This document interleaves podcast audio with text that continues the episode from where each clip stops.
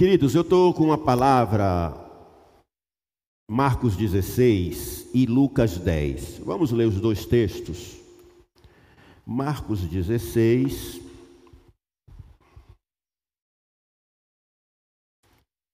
Marcos 16.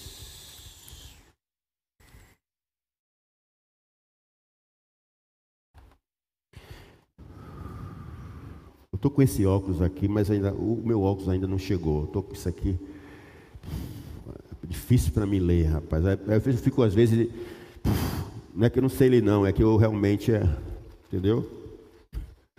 É, coloca no telão, coloca no telão ali, Marcos, para mim. É, Marcos 16,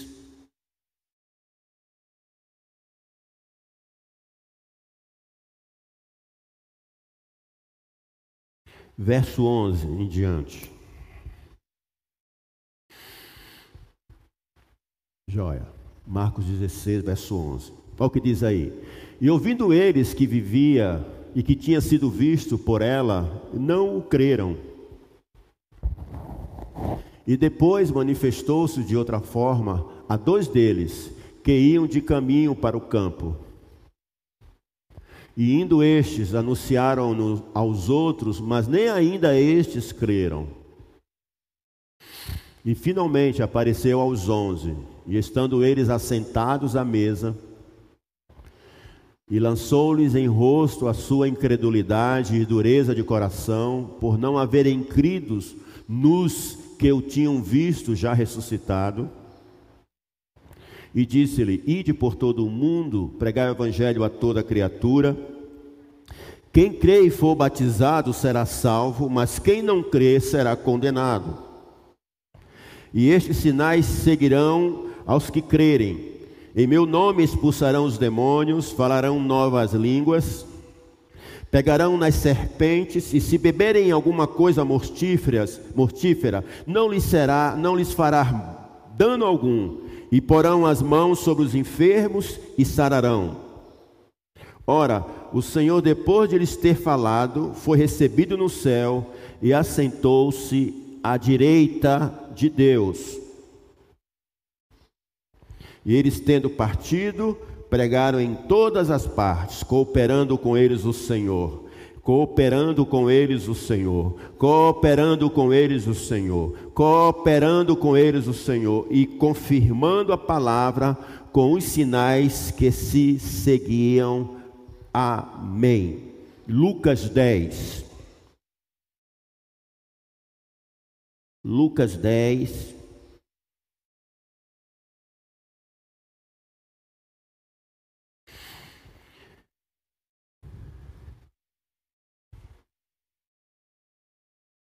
Verso 17 em diante.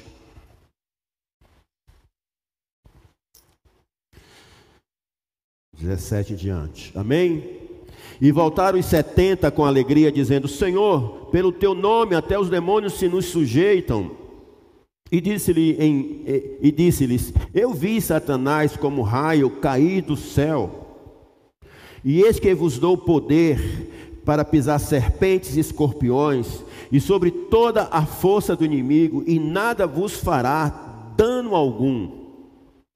Mas não vos alegreis, porque se sujeitem os espíritos, alegrai-vos antes por estarem os vossos nomes escritos no livro da vida. Até aí. Amém. Amém. Pai, pedimos pela tua palavra desta manhã, pedimos pela tua tua, o teu descortinar, queremos enxergar, queremos ouvir o Senhor falar conosco. Nosso anseio nessa manhã é que o Senhor, com a tua palavra, encontre lugar naqueles que aqui estão, naqueles que estão nos seguindo no canal da igreja, que a tua palavra nos vença e que a nossa vida corresponda à tua palavra, em nome de Jesus. Amém, amém, amém, amém. Queridos, dois textos que se podem dizer que estão relacionados. O texto de Marcos, capítulo 16, que na verdade é a, a grande comissão, não é? Aquela grande comissão de Mateus 28, portanto, ide e pregar o evangelho a toda criatura, é a mesma grande comissão para o evangelista Marcos, ele diz: e pregai o evangelho a toda criatura. Né? Então, é dentro dessa dinâmica, isso está acontecendo depois da ressurreição de Jesus. Ele aparece a alguns, algumas mulheres, elas avisam que ele estava vivo, eles não acreditam nisso. Depois ele faz uma outra aparição, aqueles dois, aqueles dois lá na estrada de Emaús, que também só depois começaram a entender. E finalmente ele se apresenta aos onze discípulos, né? E quando ele se apresenta, ele diz: e pregai o evangelho a toda criatura. A palavra, tanto a palavra de Marcos 6, Marcos 16, quanto a palavra de Mateus, capítulo 10, que é a palavra da comissão dos 70 discípulos, em que Jesus os instrui a irem de dois em dois em todas as ruas, casas, etc e tal, né? E ele vai dizendo que que enquanto eles fossem, os sinais estariam acompanhando eles. Então, são duas coisas semelhantes. Tanto o texto de Marcos 16 fala de pessoas que estão agindo dentro de uma missão, que estão vivendo a sua fé e que estão dentro de um chamado, né? e o Senhor está dizendo: olha, quando vocês forem, estes sinais seguirão a vocês enquanto vocês se desalojarem de vocês mesmos, enquanto vocês entenderem que o chamado do reino de Deus não é o chamado para ser membro de uma igreja, mas é o chamado para servir o eterno, a missão de espalhar o evangelho, a missão de apregoar e a capacitação ofertada pela palavra que o Senhor nos dá nesta manhã, para seguir, para capacitar, para dar competência àqueles que estão andando e fazendo, estão dentro da tarefa do, do expandir o Evangelho. Para esses que estão dentro da tarefa, haverá sinais que os seguirão, amém, irmãos? O que é que está por trás disso? Que eu e você nunca vamos experimentar nada além do Senhor, se nós não formos, né? E se nós não assumirmos aquilo que Ele nos chamou. Nenhum sinal será dado, né?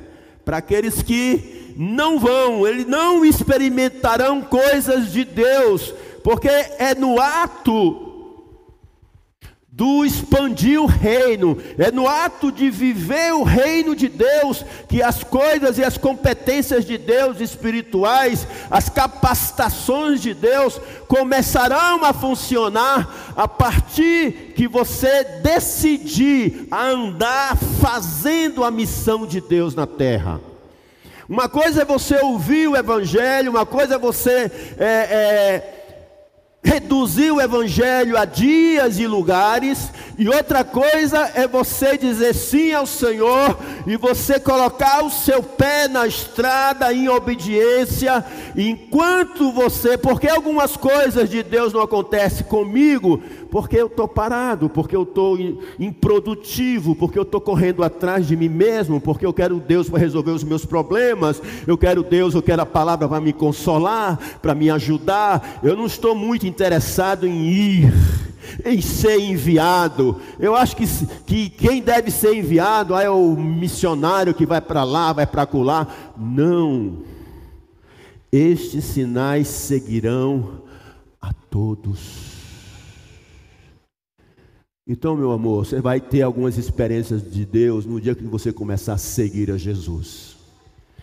Você vai começar a experimentar das coisas do Espírito no dia que você largar de fato os seus próprios remos, os seus próprios cálculos. Você vai experimentar o Espírito lhe impulsionando, você vai experimentar o Espírito lhe impelindo, lhe capacitando dando para você né, comida do céu, para que você faça com que o reino de Deus aconteça.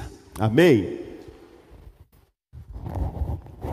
Coisas de Deus, dons de Deus para mim e para você só serão experimentados se eu estiver a caminho.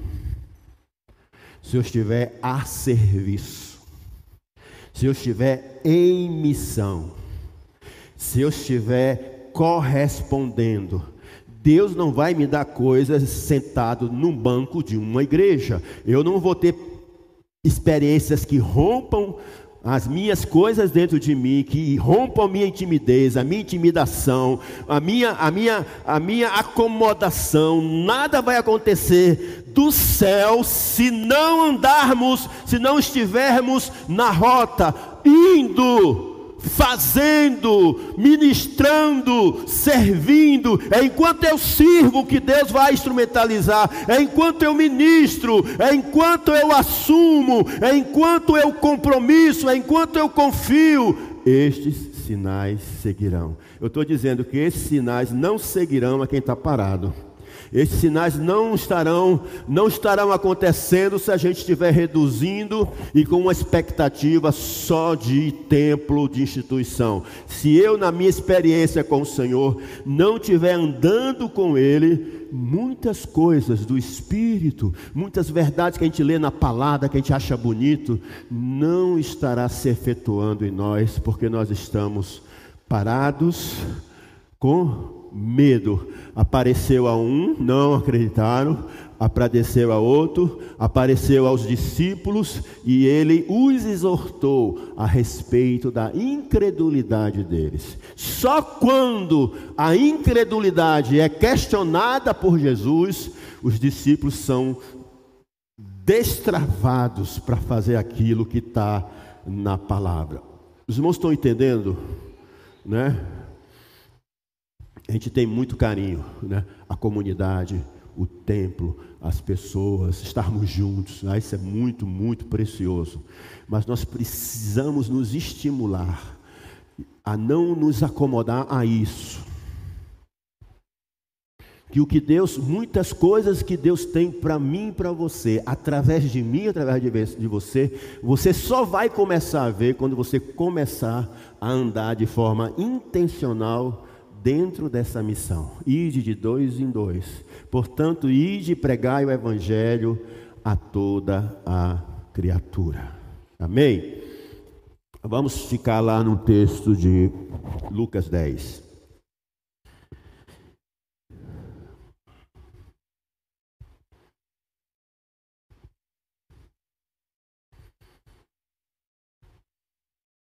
Amém. Do verso 17. Verso 17. Dá uma olhadinha para mim. Assim como eu aceitar Jesus, assim como eu aceitar Jesus, entregar minha vida para Ele, e viver essa vida desvinculado do corpo, desvinculado do corpo. Você é cristão? Sim, você é cristão. Sua conversão é real? Sim, sua conversão é real. Mas você é, está dentro de uma situação é, que você precisa experimentar o mais de Deus na sua vida. Então, para que isso aconteça, eu preciso corresponder ao id do Senhor. Então, cada um de nós, cada um de vocês, dentro do ambiente onde Deus os colocou, estão autorizados, estão autorizados pelo céu para pregar o Evangelho, para proclamar o Evangelho e que vocês não tenham reticências, que vocês não tenham receio, porque na hora que você e eu, na hora que nós assumirmos o compromisso de anunciar o Evangelho, de o Senhor usar os nossos lábios, de o Senhor usar a nossa vida, de o Senhor usar os nossos recursos, as nossas relações de amizade para expandir o reino de Deus, a partir desse momento que você se colocar a caminho, a sua incredulidade vai ser desfeita e você vai começar a ser produtivo no reino de Deus. E como a obra é uma obra espiritual, não é uma obra de carne, e que você vai lidar com questões espirituais, com oposições espirituais, com interferências, com aflições, com opressões, o que é que o Evangelho diz? Ora, na hora que você for e você começar a andar, algumas coisas vão te acompanhar. Em meu nome vocês expulsarão demônios. Em meu nome vocês né, sararão pessoas, expulsarão demônios, enfermidades. Em meu nome vocês pegarão em algo mortífero que não fará mal a você. Ou seja, ele vai dar para você a competência, essa coisinha que a gente chama de unção, a força do céu para funcionar naquilo que fomos chamados para funcionar. Então eu posso viver o Evangelho, viver a igreja, viver o Evangelho sem a igreja, mas eu vou dizer para você: se você não experimentar a vivência do corpo, a vivência dentro do corpo, você vai desperdiçar toda uma proposta de vida que Jesus ganhou na cruz por mim, por você. Você vai, é, você vai é, diminuir exageradamente essa questão da sua vida com Deus. A sua conversão, né? Qual é a conversão mais segura? É aquela que a pessoa se converte e ela é o que? Integrada no corpo, não fica solta. Essa é uma conversão segura. A pessoa vai experimentar realidades da vida cristã, perdão, misericórdia, como é que você vai experimentar um socorro de um povo de Deus se você não está inserido no corpo? Como é que você vai poder experimentar o Evangelho de, de receber ou dar perdão? Como é que você vai viver o Evangelho se você não está dentro do corpo, que você não sabe o que é exercício de misericórdia, você não sabe o que é uma viúva, você não sabe o que é um órfão, você não sabe o que é uma pessoa é, desprovida da vida e chegando dentro do corpo chamado igreja? Igreja, e a igreja vai capacitando essas pessoas, vai ensinando, vai abençoando, vai é, é, é, é desafiando essas pessoas para que elas cresçam. Então elas vão ter uma vivência, o cardápio, melhor dizendo, o cardápio é de Gênesis Apocalipse.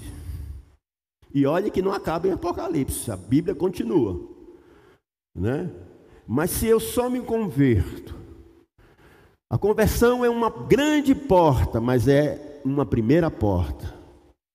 Se eu só me converso, não participo do corpo, você não vai viver muita coisa que a palavra está dizendo aqui. Se eu me converto e entro no corpo, você vai viver mais alguma coisa. Você vai viver a conversão e você vai e você vai experimentar as benesses e os benefícios de, de ser corpo de Cristo. Mas se você for por todo mundo, usar, o que é ir por todo mundo? Usar a sua vida, usar a sua casa, usar, usar o seu esposo, usar a sua esposa, os seus filhos, o seu trabalho, os seus sonhos, para propagar o Evangelho, aí você vai experimentar o muito do de, de, de Deus, você vai experimentar aquilo que Deus ocultou aos sábios deste tempo e revelou só aos pequeninos. Então, muitas coisas na vida cristã só vão ser experimentadas quando houver a prática. Enquanto não houver a prática, se a vida cristã ela for litúrgica, ou seja, simplesmente é, formulada em ritos, simplesmente formuladas em um lugar, simplesmente formuladas num dia especial, né? a gente vai ser muito limitado. Né? Não sei se vocês se lembram dessa visão da missão da igreja: espalhar o evangelho em todos os lugares, todos os dias, ao homem todo, até que ele venha. Essa que é a missão da igreja, dessa igreja, de qualquer igreja que leve a sério. Então é importantíssimo, né? Eu me repeti nisso. Ah, porque eu não, não tenho certas vivências, né? Ah, porque eu não tenho, eu não consigo crescer. Ah, porque eu, o que eu aprendi em, em três anos, continuo já. Eu estou já com 15 anos, eu estou em cima ainda do que aprendi de três anos de vida cristã. Porque você não está a caminho. Porque você conhece tudo de igreja, mas conhece pouco do seu Deus e conhece pouco do reino de Deus. Porque no dia que você falar sim, eu vou, no dia que você consagrar sua, sua casa, você consagrar você, Senhor, vou, não precisa você ir lá para a China, não. Aqui mesmo, nas suas relações, na sua vida, reino de Deus, as pessoas se apresentam, chegam com você, procuram você no seu trabalho para você orar. As pessoas veem você de forma diferente, você se vê também de forma diferente. E quando a gente está vivendo esse evangelho, os sinais acompanharão aqueles que crerem. Então, a premissa de hoje é o seguinte: se eu vou, ele me capacita. Se eu vou, ele vai me dar mais. Se eu não for, ele vai dizer, como diz o texto, né? o que muito foi dado, até vai ser lhe tirado. Então, isso é importantíssimo, né? Uma coisa é você ir para um campo de futebol e ver o jogo da arquibancada. É uma forma de participar. Uma coisa é você ir para um campo de futebol e ser o técnico do time que está jogando. É outra coisa. Mas uma coisa é você ser do campo de um time de, fute, é, de, um, de um time de futebol e você está jogando. Você está jogando, você está vestiu a camisa do seu time, você está indo atrás da vitória. Quem está no campo jogando, a visão é diferente de quem está olhando, sim ou não? Né? Quem está jogando, a experiência é diferente de quem está como, como técnico. Quem está jogando experimenta tudo que o futebol pode lhe proporcionar. É mais ou menos assim. Né? Se eu vou, ele dá, toma. Se eu digo sim, ele dá. Eu vou lá em, em, aqui em Lucas 10. Eu quero pegar um texto bem interessante.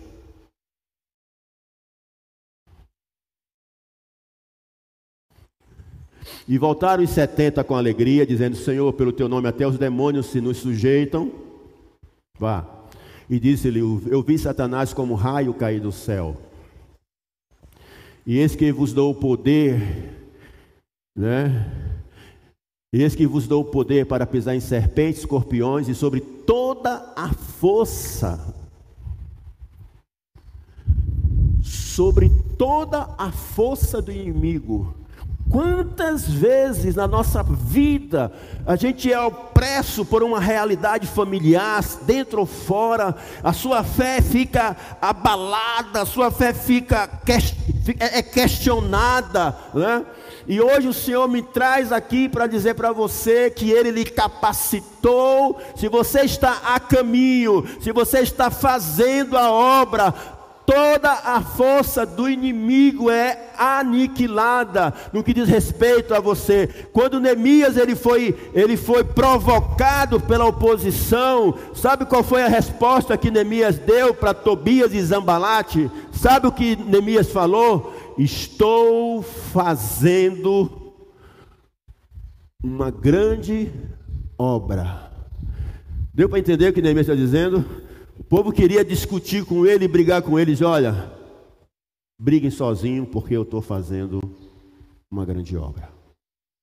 Eu sei que tipo de empreendimento a minha vida se está prestando ao Senhor. E sobre toda a força do inimigo, olha só, e nada vos fará dano algum Aquela frasezinha, aquele chavãozinho, aquele clichêzinho, quando o Senhor chama, o Senhor responsabiliza, aquilo é verdadeiro.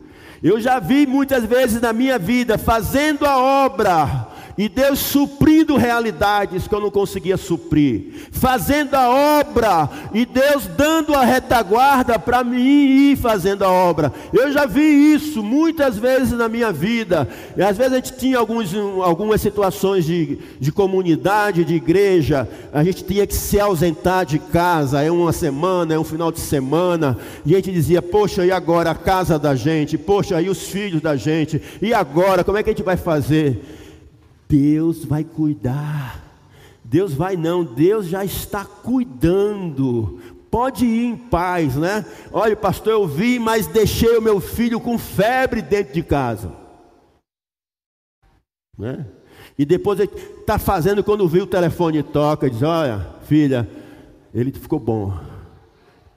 A febre foi embora. Enquanto eu estou fazendo, Deus está operando na minha vida. Isso é fato. Isso precisa ser experimentado, né? É, vamos ler juntos, irmãos. Eis que vos dou para pisar em serpentes e escorpiões e sobre toda a força do inimigo, e nada vos fará dano algum. Passa aí. Mas não vos alegreis, porque se sujeitam os espíritos, mas alegrai-vos antes por estarem os vossos nomes escritos no céu. Volta aí, volta aí, né? Coloque aqui, diga comigo. E sobre toda a força do inimigo, e nada vos fará dano algum. Passa aí de novo, aí você vai encontrar dizendo: Olha, não vos, mas não vos alegreis, porque se sujeitem os espíritos. Estão lembrados de Efésios, né? Que foram despojados, os principados, as potestades, foram tirados, foram colocados em público, foram envergonhados, tudo aquilo que estava contra nós foi rasgado no nome do Senhor. E agora os espíritos se sujeitam. Que espíritos são esses? Que espíritos são esses? Ora, não são essas entidades, não são esses que ficam ao nosso derredor, bramando como um leão, procurando uma oportunidade para nos tragar. Ora, não será a seta que vi, que voa ao meio-dia, não será a peste que busca a nossa tenda, a nossa casa. A palavra do Senhor está dizendo que todos esses espíritos estão sujeitos à igreja, estão debaixo do pé da igreja, Efésios capítulo capítulo 1, verso 17 em diante, e Deus os sujeitou à igreja.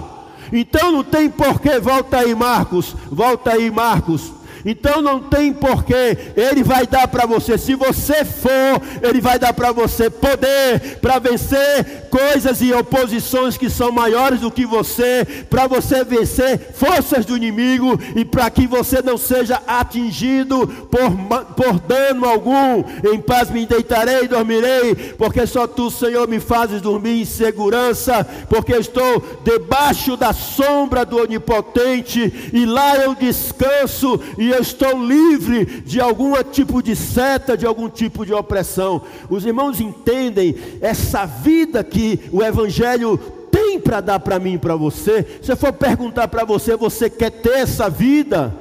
Você vai dizer, eu quero. Aí então você vai ter que se submeter. Você vai ter que aprender. Você vai ter que se permitir ser ensinado para você poder experimentar uma coisa dessa.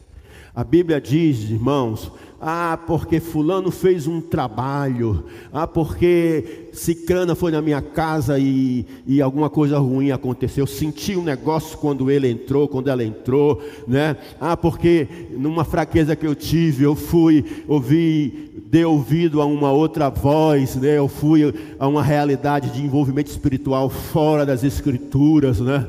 E o Senhor está dizendo, se você for isso aqui é para quem vai, não é para quem se salva, é para quem está fazendo a obra. E se você está dentro de um ministério, de uma igreja, você está ocupado com a obra. Se você está dentro de um ministério de célula da igreja, você está dentro da obra.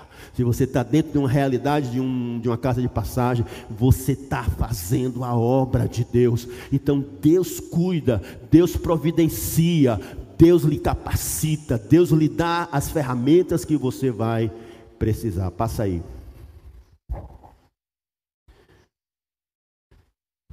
Então, eu coloquei aqui só para vocês perceberem que a obra de Cristo na cruz, ele fez com que todos os principados e potestades, hostes do mal, né, fossem fossem é, é, aniquilados, como diz o texto de, de Tessalonicenses, vós e se vos sujeitem os espíritos. Você sabe que você tem essa autoridade? Hum, eu vi um, um, exemplo de autoridade recentemente, deixa eu ver se eu me lembro aqui, né? Quando você vem de carro e um, um, guarda de trânsito manda você parar, por que você para? Por que você para? Você para porque ele representa um governo. Que ele é ali, aquele guarda não está ali sozinho. Ele é representante de todo um governo. Ele tem autoridade, porque por trás dele tem um governo que banca aquela autoridade. Sim ou não? E eu e você. E eu e você. Hein? Existe um governo por trás de você? Hein? E que você está à frente né? E que você está representando todo um sistema de reino de Deus, todas essas realidades aí, e que você pode dizer cessa e cessa, para e para, para a direita e para a direita, sai e sai, seja feito isso e será feito isso. Então, é esse que é o nível de autoridade. Você não está lá como crente sozinho, em nome de Jesus, isso, você não está fazendo sozinho, você não é, você não é tolo. Existe um governo, há anjos aqui, há, há, há um povo santo, há dons espirituais, há, há ousadia no Senhor que nos faz caminhar para frente, vencer as coisas que estão à frente de nós. nós a nós foi, foi nos dado uma autoridade, toda autoridade vos foi dada nos céus e na terra, portanto, agora vão. Então, crente, a gente tem que ter essa esse posicionamento, autoridade, esse posicionamento, essa identidade que você tem em Cristo e do que você representa. Então você lá na cama do irmão deitado lá que está lá passando um problema, e quando você dobra os joelhos ali, Deus lhe reveste de autoridade. É como o pastor Armando disse: não é preciso a oração do pastor, isso é meninice, né? lhe reveste. Está alguém entre vós doente, chame os presbíteros, e ele orará por vós, e a oração do justo pode muitos em seus efeitos. Você está aqui, a gente pode passar, ensinar algumas coisas. Olha, vamos visitar uma família que está passando por um processo de opressão espiritual, vamos, aí eu vou, vai comigo, vem. Aí lá eu entro e tal, escuto, vou, ministro a palavra e tal, tal, tal, abençoa a pessoa, abençoa a casa. Aí vou embora. Aí na semana seguinte, vamos lá de novo agora. Vai lá como é que está a senhora, como é tal, tal, tal, tal, tal, tal. Aí você faz a primeira vez. Na segunda vez, você faz com a pessoa que está do seu lado. E na terceira vez, você manda a pessoa ir. Ela já está apta. Ela já está revestida de autoridade para fazer aquilo. Na hora que uma igreja diz para você vá, isso é autoridade. Quando a igreja diz sim com relação a alguém, isso também é autoridade. Está outorgando, está revestindo o outro de autoridade. Quando a igreja dá um amém, né, os céus, os céus concorda com que a igreja dá amém. É muito poderoso. Amém? Agora outra coisa.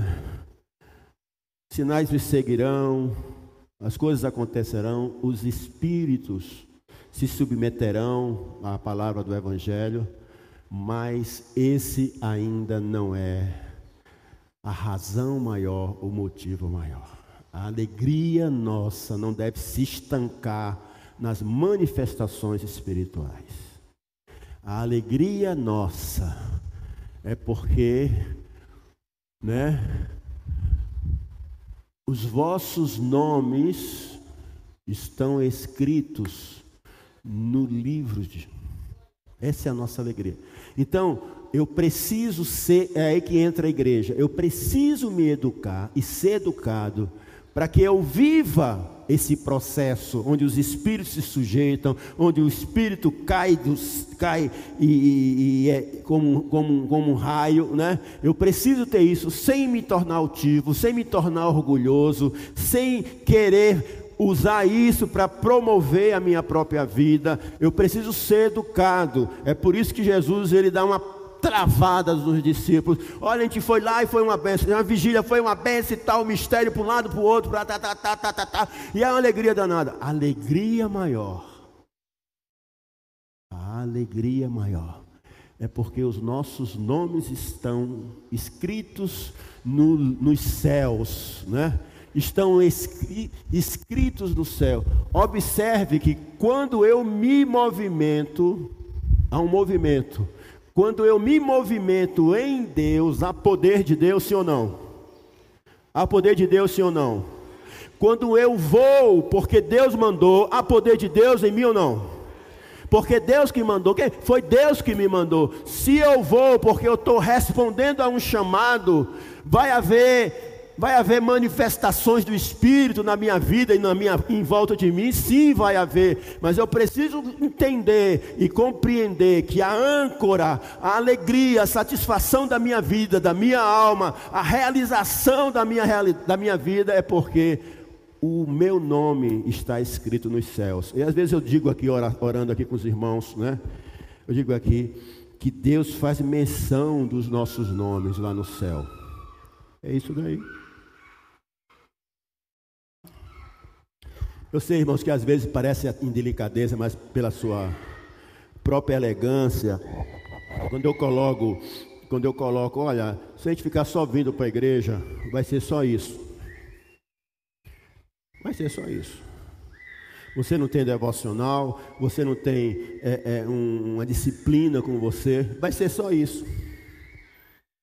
Mas no dia que você implementar, empreender uma vida mais completa, Ouvi Deus falar, dizendo: vai e fala, vai e faz.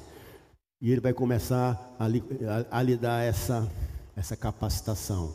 Elias, o profeta Elias, quando, quando questionado na sua própria vida por, por Jezabel, né? Elias ele vai para dentro de, um, de uma caverna, e nessa caverna ele fica, né? Vencido pelas ameaças que o ministério geralmente acontece. Né? Mas só quando ele sai da, da caverna, ele diz, um, ele tem uma ordem, vai para o pro, pro vale de, de Kiriat, né? e ali você vai ser alimentado pelos corvos, ali você vai comer um pão que Desse pão você vai andar 40 dias e 40 noites e você não vai ter fome. Você acha que vindo para um culto todo a nível de igreja, só a dinâmica de templo na minha vida cristã vai me dar essa condição? Não vai dar. Não vai dar. Então é preciso estar Entenda a expressão de Jesus: aquele que coloca a mão no arado não pode mais olhar para trás. Né? Olhando nessa ótica aqui, quando você começa a fazer, a trabalhar para Deus, né? não tem mais necessidade de você estar tá olhando para trás. Não tem mais necessidade. Porque tudo isso aqui é responsabilidade dele. Tudo isso à minha frente é responsabilidade dele. Tudo isso à minha direita é responsabilidade e tudo isso à minha esquerda é também responsabilidade dele. Né? Quem já experimentou fazendo a obra de Deus, coisas poderosas de Deus? Vamos em Marcos capítulo 16.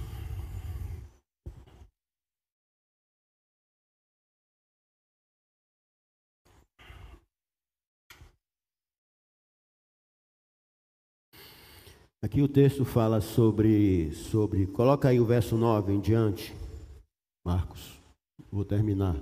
Eu estou suando aqui, feito uma chaleira. Eita, meu Deus do céu. E Jesus, tendo ressuscitado, na manhã do primeiro dia, da semana, apareceu primeiramente a Maria Madalena, da qual tinha expulsado sete demônios. E partindo ela, anunciou aqueles que tinham estado com ele, aqueles que tinham estado com ele, os quais estavam tristes e chorando. E ouvindo eles que vivia e que tinha sido visto por ela, não o creram. E depois, segunda vez, manifestou-se de outra forma a dois deles que iam de caminho para o campo. E indo estes, anunciaram aos outros, mas nem ainda estes creram. E finalmente, terceira tentativa, apareceu aos onze, estando eles assentados à mesa. E lançou-lhes em, rosto a sua incredulidade e dureza de coração, por não haverem crido nos, no, nos que o tinham visto já ressuscitado. Queridos, isso aqui é tão. Aqui existem duas mentalidades. Aqui tem dois jogos de crença de valores. Aí tem duas escalas de valores que estão inseridas dentro desse texto. Né? Há, há um conjunto de crenças de pessoas que só acreditam até aqui, né? E a verdade delas, por conseguinte, vai até aqui. E há pessoas que, que vivem e que têm uma mentalidade e que creem e, e têm conjun, um conjunto de crença que vai além das notícias, que vai além das circunstâncias, que vai além da lógica humana. Isso daqui é extremamente humano.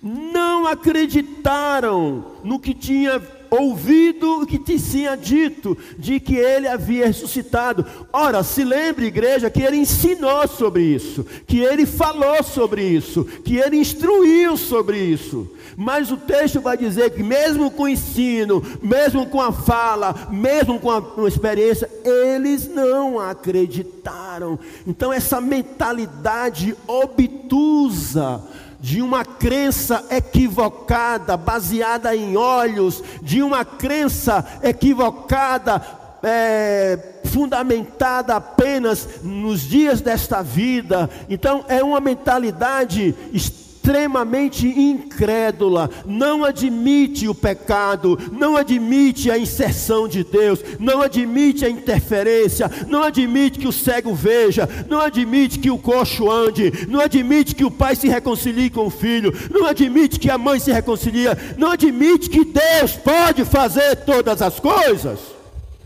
A gente não consegue, estamos dentro de igreja, estamos abrindo palavra, mas nós não cremos naquilo que nós estamos ouvindo, porque a nossa crença está errada.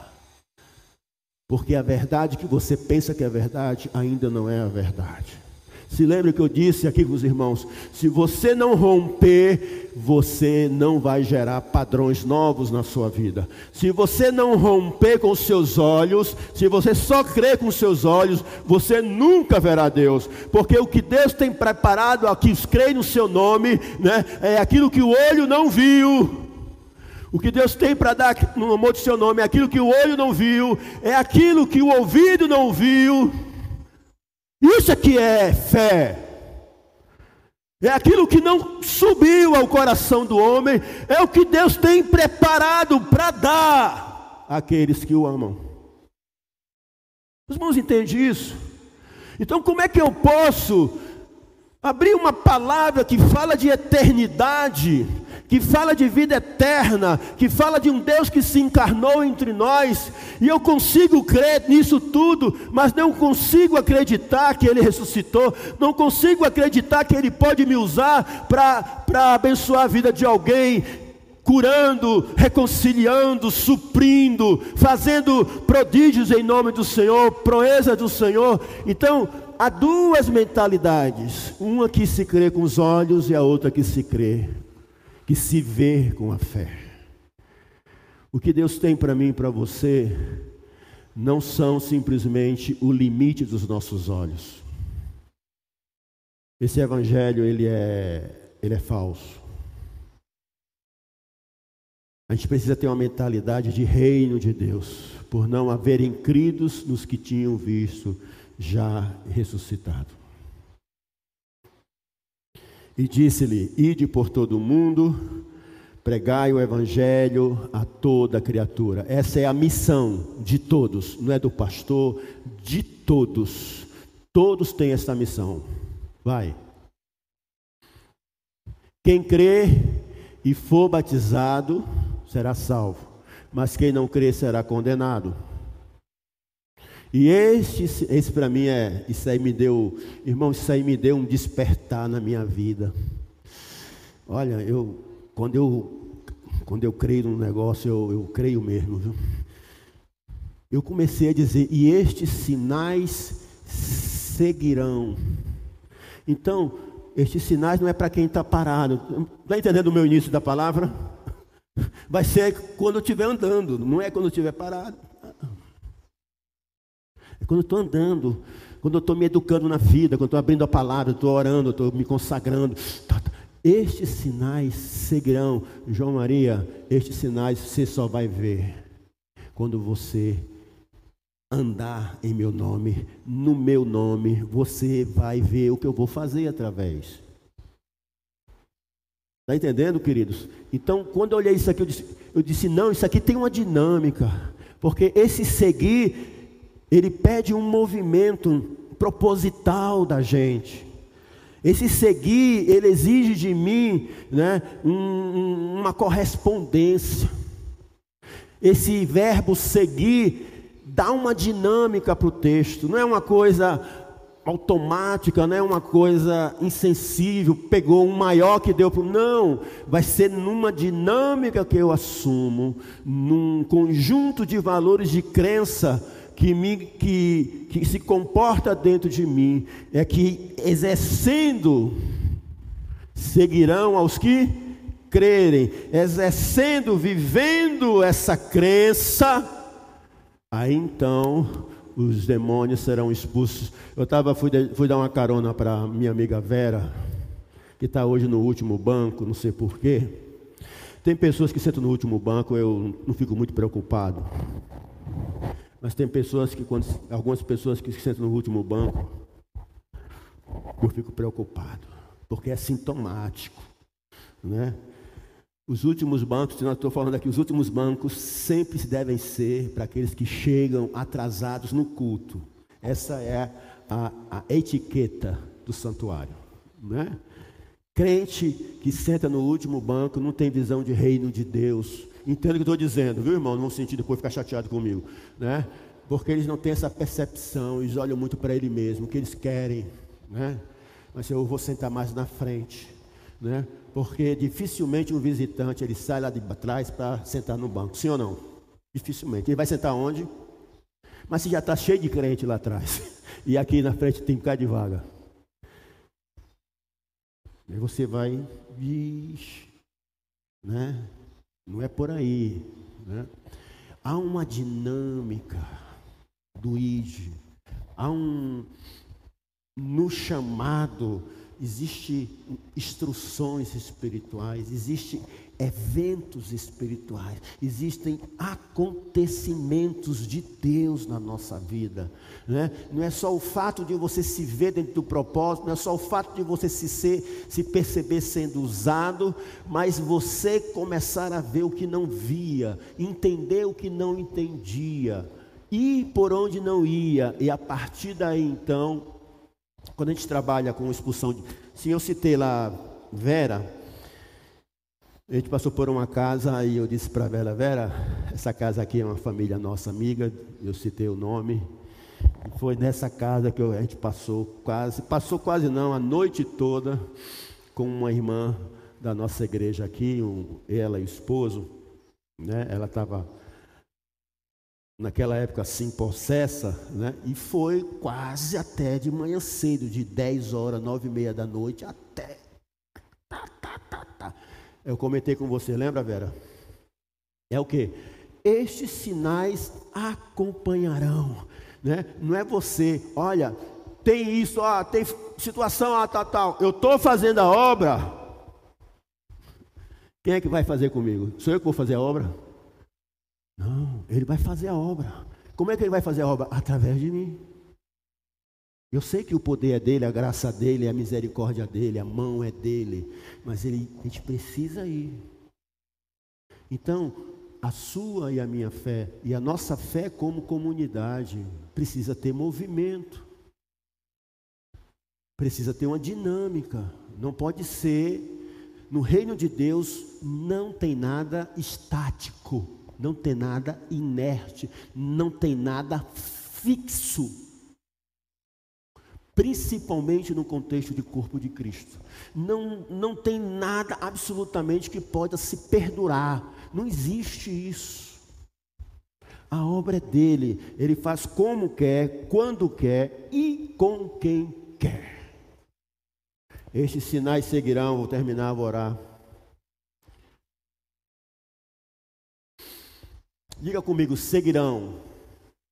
Movimento, andar, dinamizar, né? As águas se movem, né? Em meu nome expulsarão os demônios, falarão novas línguas, pegarão nas serpentes e se beberem alguma coisa mortífera, não lhes fará dano algum, né? Entenda que pegar nas serpentes, pessoas que fazem isso literalmente, né? Beberem alguma coisa mortífera, não lhes fará mal algum, é essas coisas que estão além das nossas forças, né? Aquilo que você não tem como fazer, Ele vai fazer por você, né? E porão as mãos sobre os enfermos e os sararão.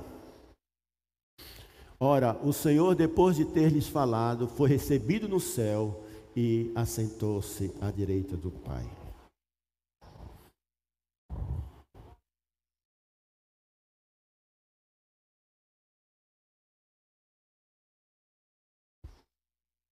Se eu tiver parado em termos de dinâmica de reino de Deus, não vai acontecer nada. O seu evangelho é um evangelho social, dominical. Mas se você vive a missão de Deus, vive aquilo que está lá em Gênesis, se você cultiva e guarda o jardim, de fato, né? Se você está indo em direção à vida em nome de Jesus, este sinal, estes sinais seguirão aqueles que estão indo em nome de Jesus. Fica melhor dizendo isso, né? Né? Aqueles que estão indo em nome de Jesus, eu vou no hospital em nome de Jesus, eu vou lá nos idosos em nome de Jesus, eu vou ver o meu primo em nome de Jesus, eu não, não vou visitar o meu primo, ver como ele está, não. Eu vou lá porque Deus me incomodou, e eu vou no nome de Jesus. E eu falarei o teu nome, esses sinais me acompanharão. Porque eu estou indo em nome de Jesus. Eu não vou por mim mesmo, eu vou por causa do nome dele. Se você está indo por causa do nome dele, nunca se esqueça. Tudo que ele faz é pelo amor ao nome dele. Tudo por amor do meu nome. Ele vai fazer isso por amor do nome dele, a glória dele. Seguir e ter uma dinâmica de parceria com o Senhor, que nos equipa. Não duvide da sua fé em Deus, não duvide do que Deus deu para você. Exercite, eduque, faça a obra de Deus. Acorde e vá viver em nome de Jesus. Acorde e vá trabalhar. Você não vai trabalhar, você vai, tra você vai para o ambiente de trabalho em nome de Jesus. Eu estou me sentindo aqui um R.R. Soares. Em nome de Jesus. Amém. Tá bom, queridos.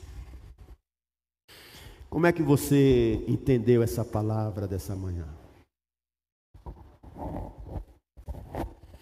Você sabe que em Salmos fala dos ídolos porque eles não têm, têm boca, mas não falam, têm olhos, mas não veem, têm ouvidos, mas não ouvem. Os que creem, os que creem nele se tornem iguais a ele, diz o texto sagrado.